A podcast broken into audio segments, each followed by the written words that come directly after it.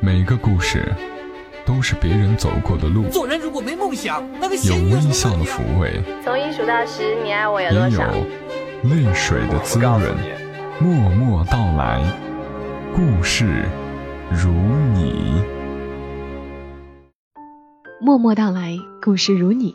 这里是由喜马拉雅独家播出的《默默到来》，我是小莫，在每个周三的晚间陪伴你。在这个月初，作者刘同在他的微博上转发了一篇文章，然后有听友在微博上艾特了我，恰巧我看了。刘同在转发的时候说，不经意瞄到这篇文章，然后以眼泪收场。希望每个看到这篇文章的人，都有机会暖一下入秋的心。看完我也觉得有被这个故事温暖到，所以今天来讲这个故事，来自于作者无数一个老实人的世态炎凉。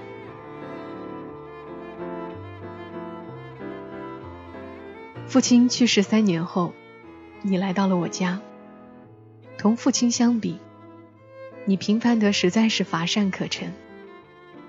可是五十岁的母亲需要一个老伴儿，而一个五十岁的老人对另一半的要求也务实本真很多，只要人好就行。而你具备这个最基本的条件，你是远近闻名的好人。具体的说，你是一个老实人。和我母亲第一次见面那天，你很难堪，因为你深知自己各方面都没有优势，房子小，工资少，不过是一个普通的退休工人，而且刚刚结婚的儿子一家还需要你的帮衬。说实话，母亲也只是为了给介绍人一个面子，才决定去见你的，而最终。让母亲对你产生好感的原因，是你的那一手好厨艺。见面后你说：“老李，我知道你条件好，啥也不缺，所以没什么送你的。不管怎样，咱认识一场，你中午就在我家吃口便饭吧。”你的诚恳让母亲不忍拒绝。他留了下来，你没让她伸一下手，然后就做了四菜一汤，让母亲吃得不忍释筷。临走时，你对我母亲说：“以后要是想吃了就来，我家虽不宽裕，但招待个南瓜还是一点都不费力气的。”后来母亲陆续又看了几个老头。可是，虽然哪一个看上去条件都比你要好，但最终母亲还是选择了你。理由其实算得上自私。他服从并照顾了父亲大半辈子，他想做一回被照顾的对象。就这样，你和我母亲住在了一起。那天，你母亲。外加我，还有你儿子一家三口，一起吃了顿饭。我特意将这顿饭安排在富丽堂皇的五星级酒店里。表面上看，是为了表达对你的重视，其实是有种居高临下的优越感在作祟。但你并没有让我的炫耀得意多久。走出酒店时，你悄悄对我说。以后咱就是爷儿俩了。你要请我吃饭，就去街边的小店，在那儿我吃得饱，还不心疼。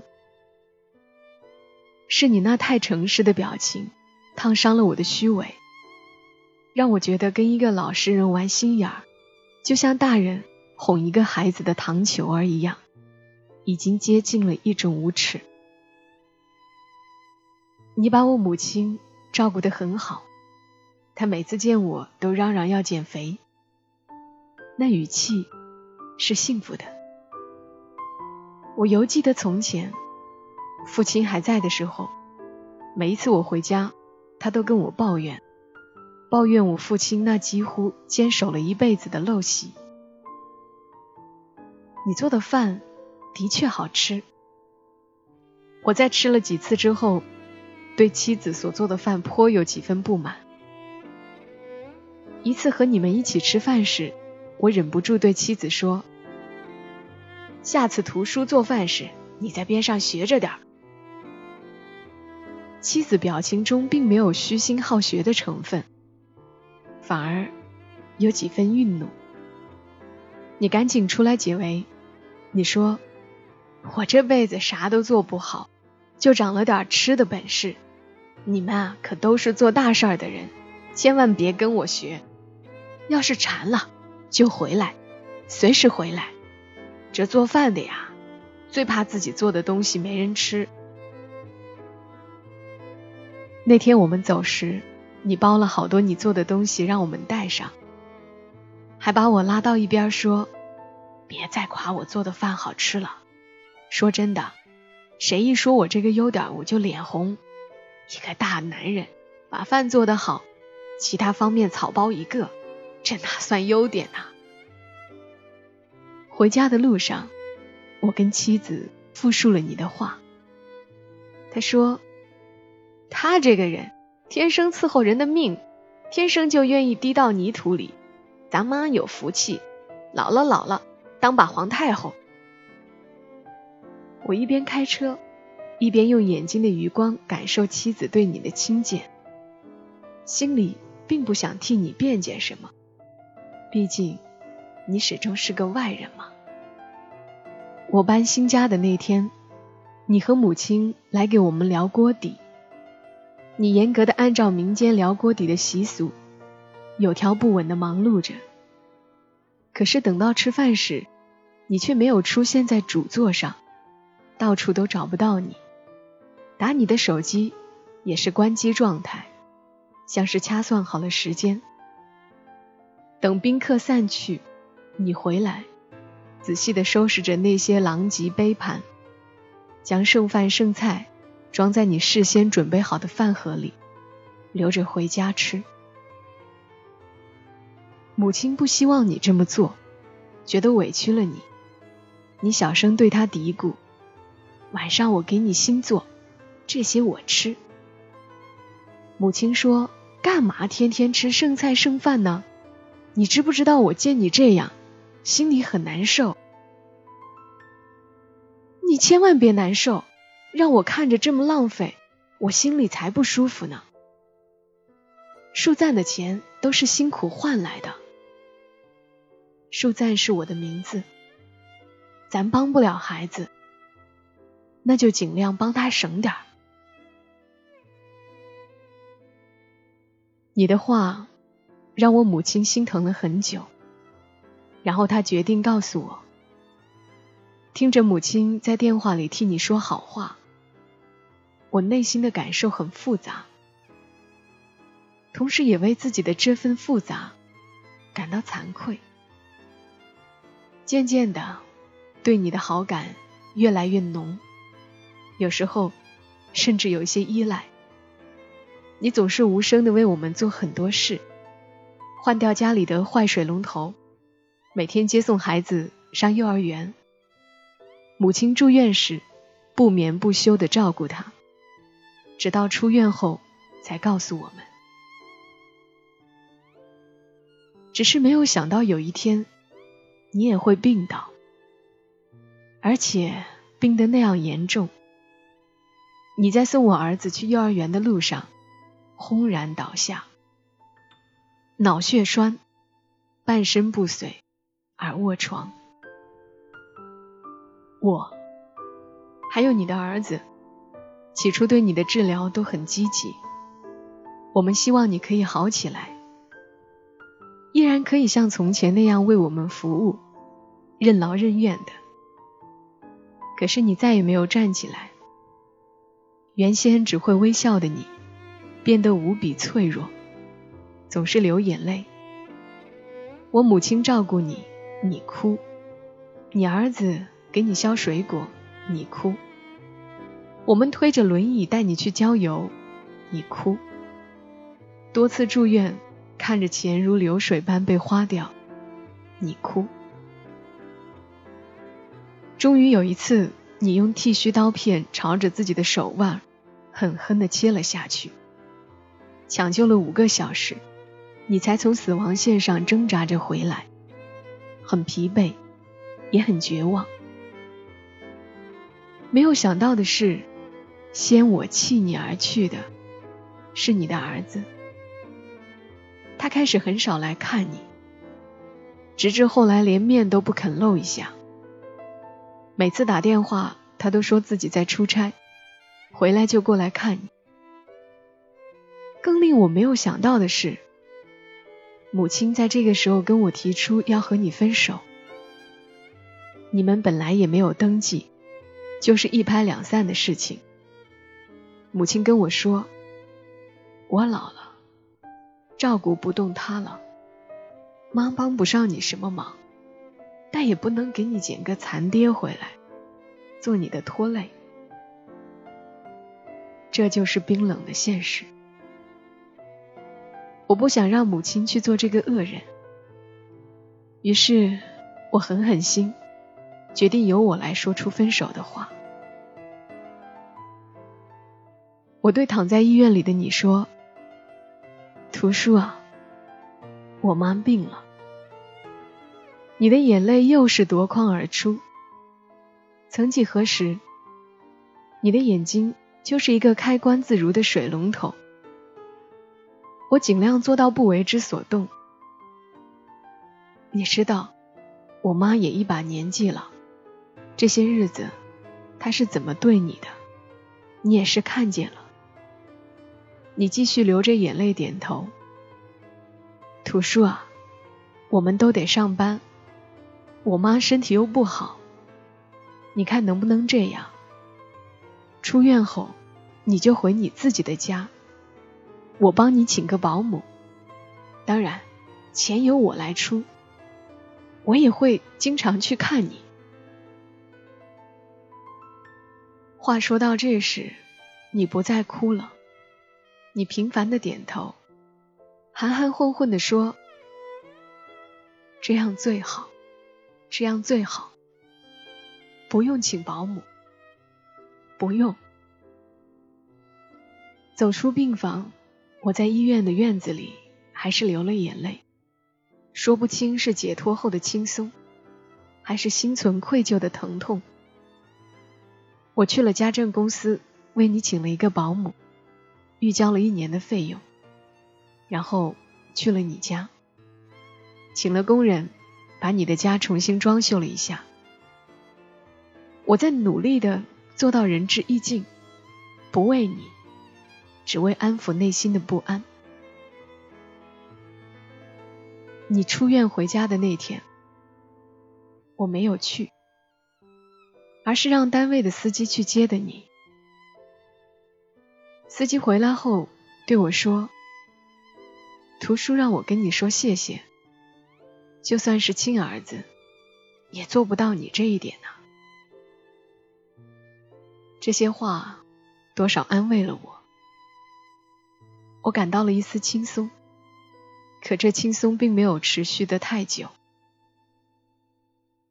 你不在的那个春节，过得有些寂寥，再也没有一个人甘愿扎在厨房里，变着花样的给我们做吃的。我们坐在五星级酒店里吃年夜饭，却再也吃不出浓浓的年味。儿子在回家的路上说：“我想吃爷爷做的饭。”妻子用眼睛示意儿子不要再说谎，可是儿子反而闹得更凶：“你们为什么不让爷爷回家过年？你们都是混蛋！”妻子狠狠的给儿子一个耳光，可是那耳光就像打在我的脸上，脸生生的疼。儿子的一句话，让我们曾经自以为的所有心安，都土崩瓦解了。我从后视镜里看到母亲的眼睛也红红的，可想而知。那是一个多么不愉快的大年三十。我无比怀念去年你还在我们家的那个年，一个家的幸福温馨，总是建立在有一个人默默无闻的付出，甘当配角的基础上。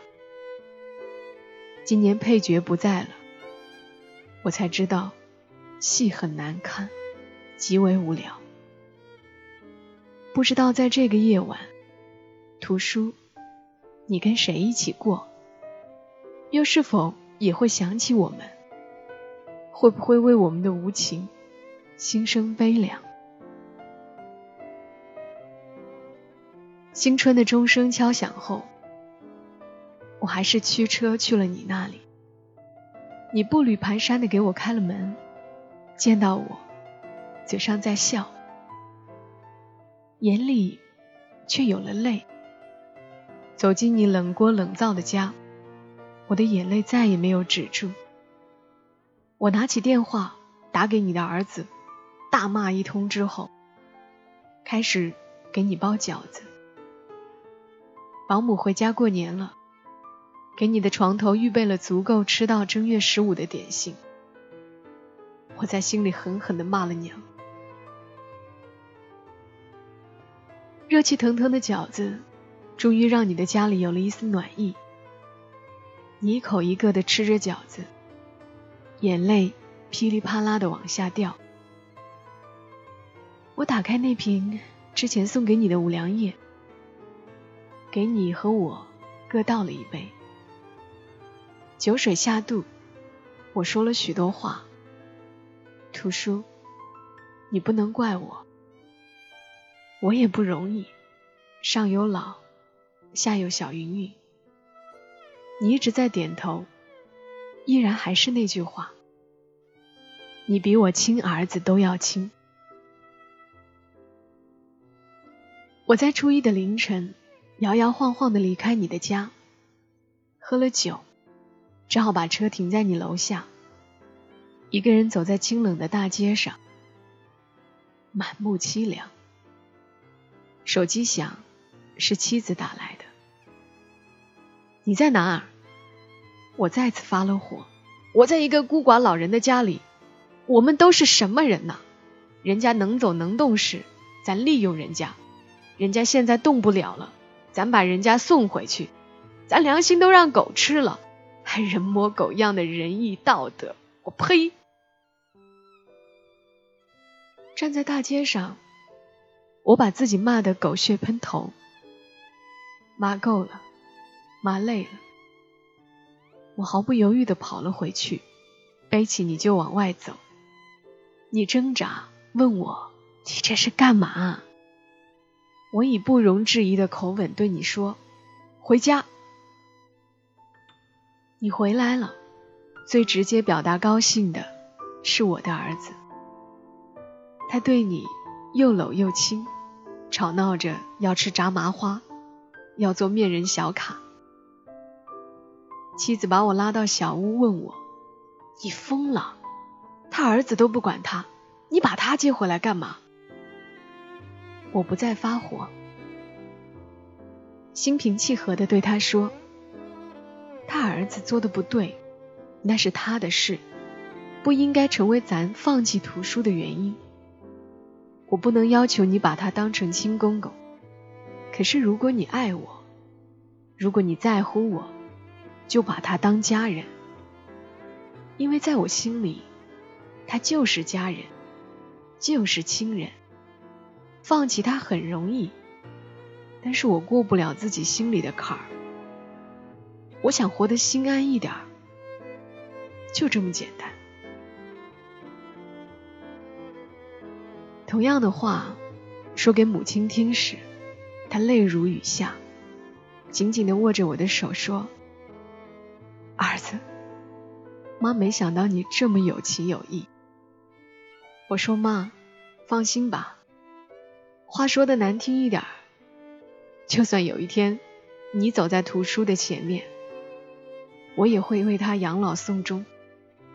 再说白一点，以我现在的收入，养个图书还费劲吗？多个亲人，有什么不好？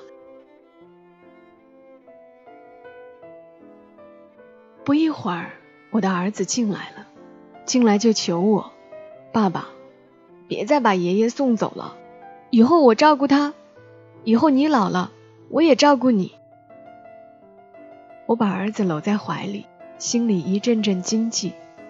还好，还好没有明白的太晚，还好没有在孩子心目中留下一个不孝之子的印象。爷爷嘛。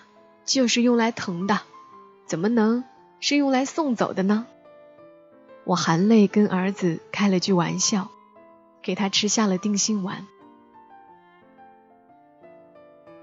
你渐渐的安静了下来，不再哭了，每天都坐在轮椅上做些力所能及的事情。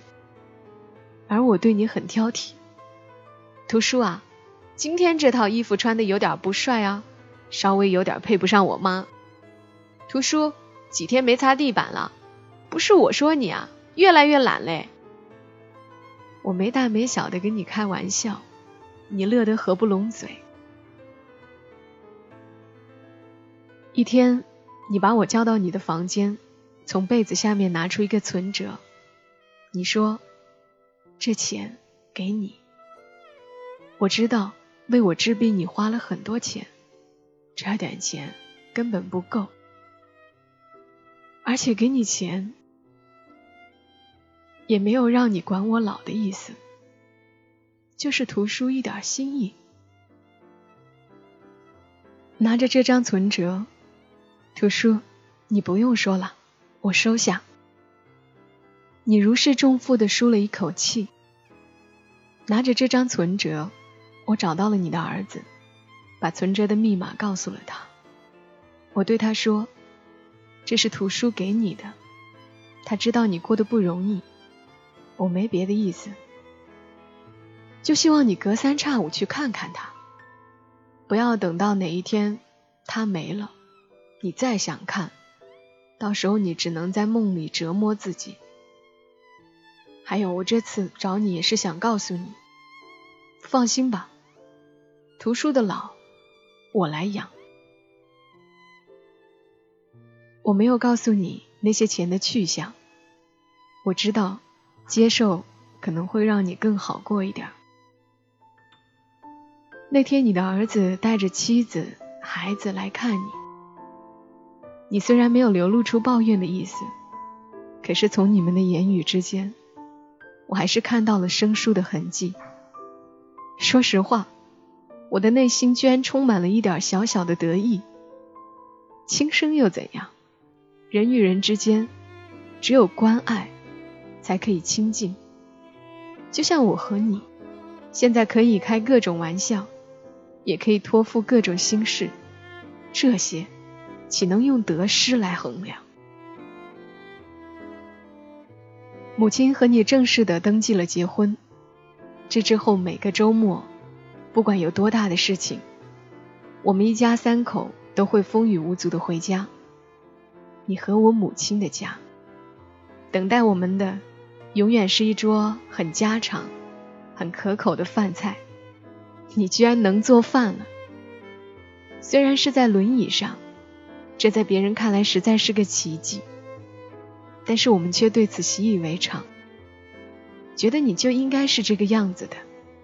生命不息，为儿女操劳不止。你乐在其中，我们也安于享受。只是你的孙子很心疼你，总是在我狠心的让自己夹菜，或者让你自己想办法上厕所时，偷偷为你服务。看着你俩小心的保持着你们之间的默契与秘密，我的心里。溢满幸福，家有一老，如有一宝。渐渐的，你又像原来一样，开始做这个家庭的配角，把自己放在努力不被关注的位置上。你觉得那里安全，那是最适合你的位置。我也不再同你客气，有时甚至会命令你做一些家务，比如在你有些偷懒的时候。我知道，比如在你有些慵懒的时候，我知道，我必须用这种方式尽量延缓你的衰老，延迟你完全失去行动能力的速度，因为有你在，家才在。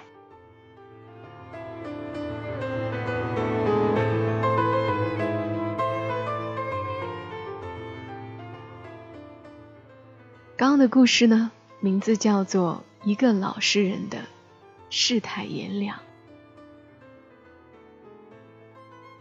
录这个故事的时候，发现正好是重阳节，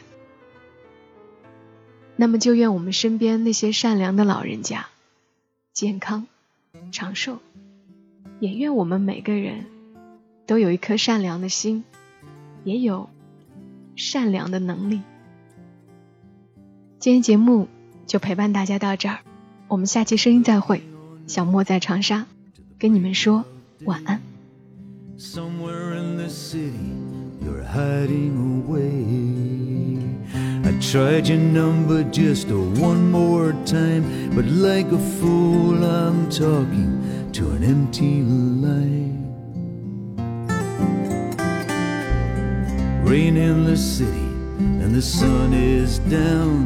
It's a lonely day for a sad eyed clown. The wind is howling and shaking the trees. The temperature's falling and it's starting to freeze. What do I do when the house is empty? I go to a bar and take a drink or two. What do I do when the bottle's empty, I stumble around, cause I'm looking for you.